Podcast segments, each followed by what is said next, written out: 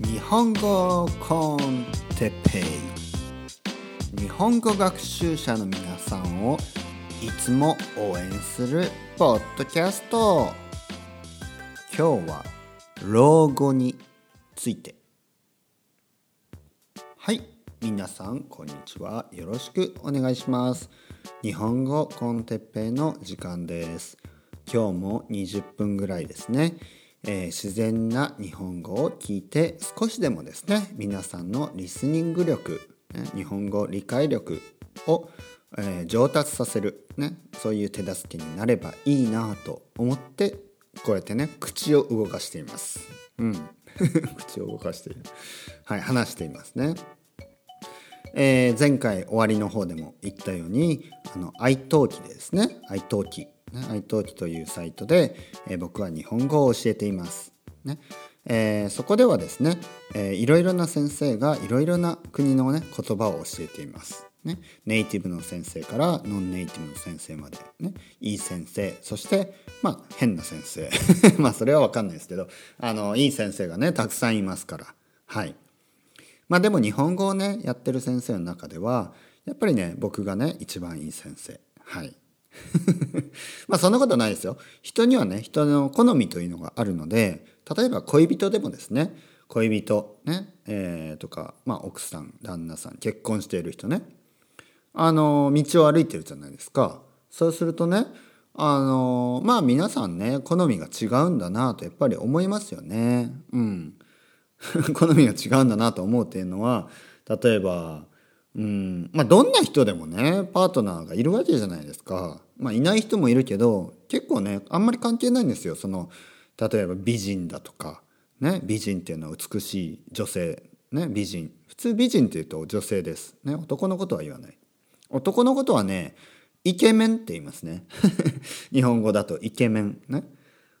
イケてるメンズとかそういうのから来てると思うんですけどあのイケメンって言いますね普通に。ハンサム。ハンサムも言うけどちょっと古いかな？最近はねあの人イケメンねとかね。普通にあのちょっとね年のいったっていうか、まあ、うちのお母さんぐらいの人でも全然使いますよ。あの人イケメンねとか。はい。使います。普通です。ハンサムもいいですけど。まあ美男美女。美男美女。ね。美男っていうのは男のこと美女は女性。ね。美男美女、ね、あとは美人というと普通女性。ね、美男美女そして美人、まあ、全部同じです。があのだけがねパートナーがいるかそんなことはないです。そんなことはない。ね。あとはあの特徴ですね。背が高い人が好きな人もいれば背が低い人が好きな人もいる、ね、男性も女性もですね。太った人が好きな人もいれば痩せた人が好きな人もいる。ね。あとは肌の色、ね、髪の色、まあ、髪の色は日本人はほとんど同じですけどあのまあ、ここスペインではですねいろんな髪の色の人がいるしいろんな髪のタイプがありますね。カーリーヘア、ね、ストレートブロンドヘア、ね、あとは黒い髪。もう本当にありとあらゆるあの髪型の人がいる、ね、それぞれにそれぞれのね好みがあるんでしょうね。あのこの人がこういう人が好き、ね、この人はこういう人が好き。でそれは一致しないんですよね。みんなが好きな人なんていないしみんなが嫌いな人もいない。まあ一つ言ってみればねやっぱちょっと汚いっていうのは良くないと思いますね。うん。本当にもう何何年もお風呂に入ってない人こ人とかそういう人を好きな人っていうのはねあんまりいないかもしれない。いるかな？匂いフェチ、ね、臭い方がねいい。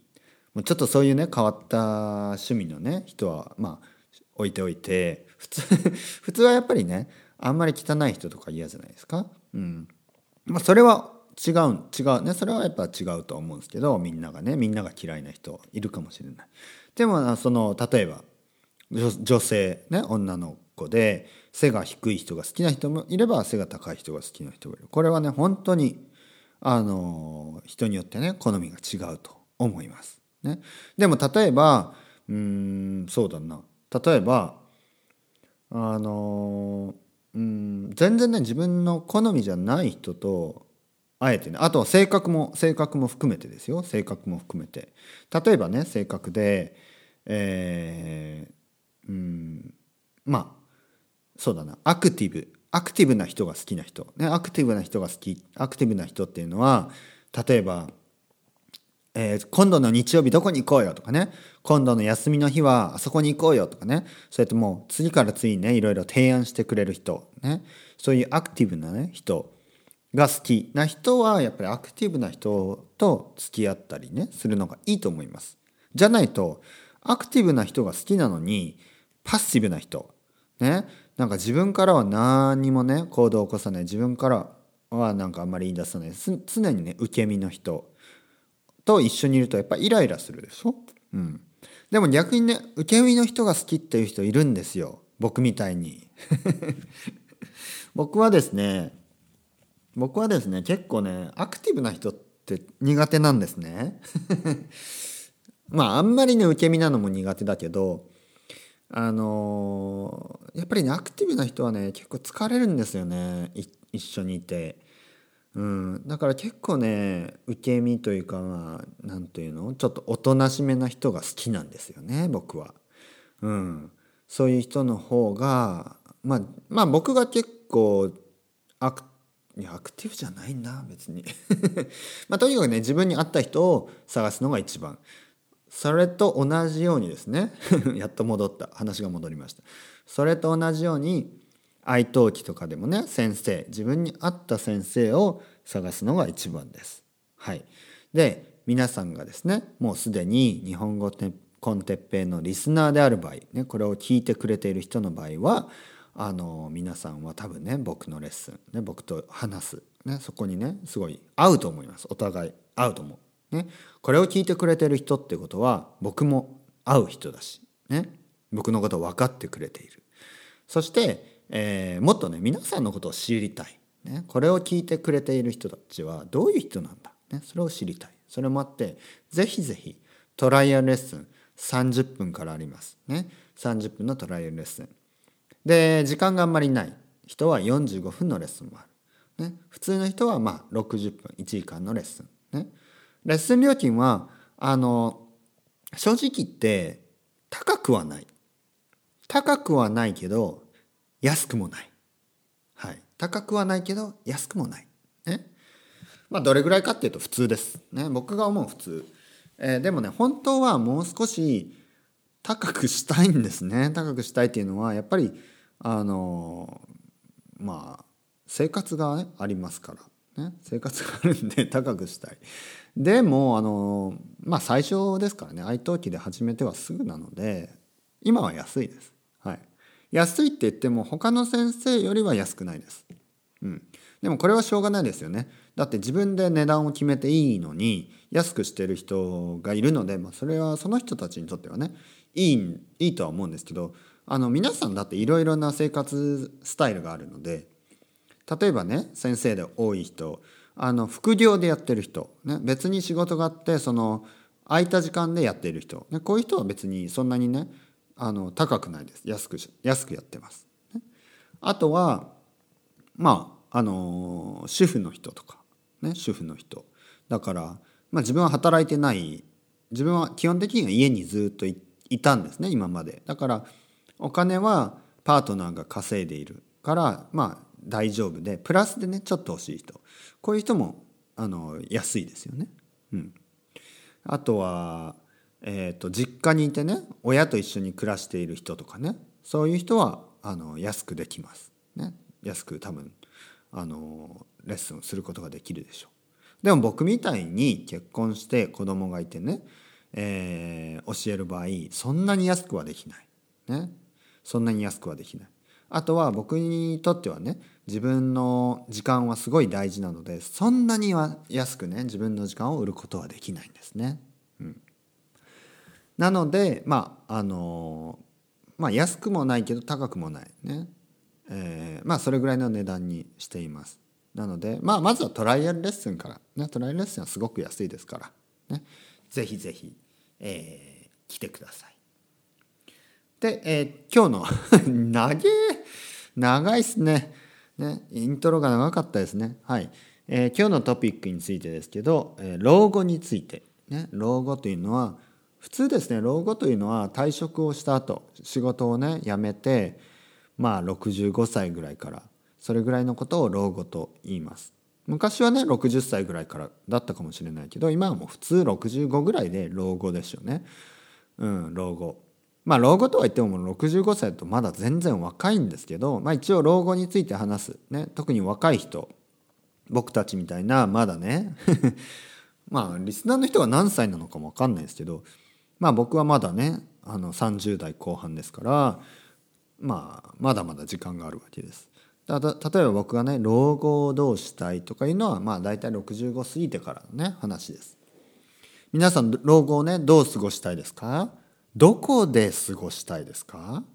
はい。これが今日のトピックですね。どこで過ごすか？老後をねどこでどういうふうにえー、日本人にとってあの海外っていうのはあんまりねまだまだ選択選択肢としてないんですけどマレーシアとかに行く人は多くなってきてるみたいです。ね、タイとかマレーシアとかインドネシアとかね。そういうアジアの東南アジアの国で、え、余生を過ごす。余生というのは、まあ、あの老後ですね。老後を過ごす、ね、そういうプランをねあの実際に、えー、やっている人、ね、実質、えー、そういうそういう生活をしている人実際そういう生活をしている人も多い。あと沖縄とか九州とかね国内でも。北海道はあんまりいないのかな？やっぱ寒いですからね。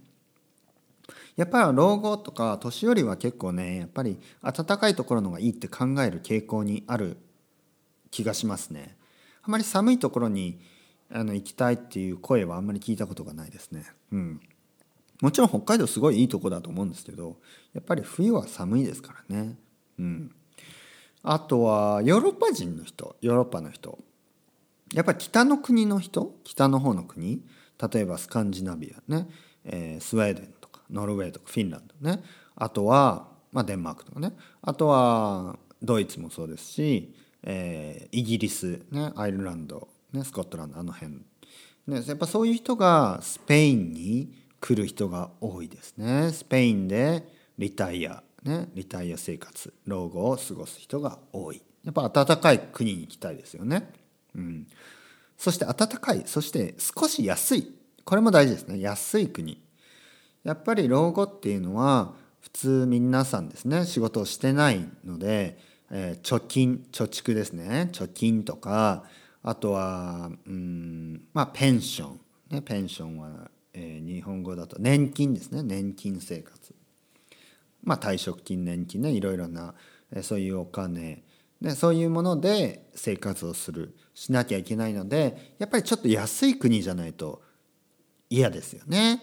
うん、だからイギリス人とかはやっぱスペインに来るとね少しイギリスより少し安いので、えー、生活しやすい。日本人にとってはねマレーシアとかやっぱり少し生活しやすい。なので少し安い。安くて暖かい。これが大事というふうに、えー、普通の人は考えます、うん、じゃあ僕はどうか。僕はどうかというとですね僕今今スペインに住んでますけど最近思うのはですねやっぱりねやっぱりね日本に行きたいなと思うんですよね。でまあ日本に行きたいっていう話はね前しましたそのうんなんていうかなホームシックの回でね話しましたけどまあ老後を考えるとですね老後老後を考えるとね僕がこの国であの、楽しめるか？老後楽しめるか？あのパンをね食べ続けられるかって考えるとねやっぱねご飯ご飯がねやっぱご飯食べたいですね。ご飯とねあの日本食日本食お味噌汁とねあの別にスペインでも味噌汁とか作ろうと思えば作れるんですけどそこまでするかなとねそこまで、うん、だったらもう日本に行った方がいいんじゃないのと思っちゃうんですよね。もちろん日本もいろいろ大変なこと多いと思います。でもやっぱり僕にとってはですねこうやって海外で生活をするよりはやっぱり日本の方がストレスが少ないんですね。ほとんどの人にとってはねあの日本しか知らない日本人にとっては日本はねストレスフルだとか言ってる人が多いんですけど海外に出てみるとですねやっぱストレスの質が違う、ね、ストレスの質が違います。自分ではどうしようもできないようなことが多いし時間もかかる、ね、あと言葉の壁もある。あと食べ物は違う。習慣も違う、ね、宗教が違う。宗教が違うんでやっぱ考え方が違う。うん。まあいろいろねなことがあってですね。あの、まあ、あとはその美しさの価値観とかね。前も言ったようにねやっぱりこうシンプルな生活がしたくなるとやっぱね逆にね厳しくなってくるんですよねこの。うんまあ自分次第とも言えるとは思うんですけどね自分次第。ね場所は関係ない。この考え方は確かにあると思います。場所は関係ない。自分次第でどうにでもなる。とは言っても とはいえどもやっぱりね毎日こう納豆とご飯とか食べたいですよね。これはね場所自分だけじゃどうにもなんないんですよ。自分だけでは。ね。なんでやっぱ食べ物とか考えるといや食べ物とか考えますと老後はね日本がいいかなと僕は思います。僕はね日本人だから。皆さんどうなんですか？あのイギリス人の人は本当に老後をスペインで過ごしたいと思うんですか？そして実際過ごしている人はどう言ってます？やっぱりイギリスよりいいって言ってます？うん、ちょっと聞いてみたいですね。会う機会があったら。楽しいですか？って。ね。自分の国に帰りたくないですか？って聞いてみたいですね。僕はね前はそういうふうに思ってたんです。あの日本日本でね働いて例えば老後をマレーシアで過ごすとかいいんじゃないって思ってたんです。安いし。ね。でもはっきり言って日本だって安く生活しようと思えばできるので例えば九州とかでね。でやっぱりマレーシアっていうその自分の国とは全然違う文化そして人々が住む言葉も違う。そこにね行く、まあ、メリットがそのお金以上にあるのかなと思ったんですよね。うん、でほとんどの人はマレーシアとかに住んでも日本日本のね日本食スーパーマーケットに行って日本食を買ったり。で多分海外で日本食を作ろうとすると日本にいるよりお金がかかるんですね。だったら 本末転倒じゃんって思うんですね。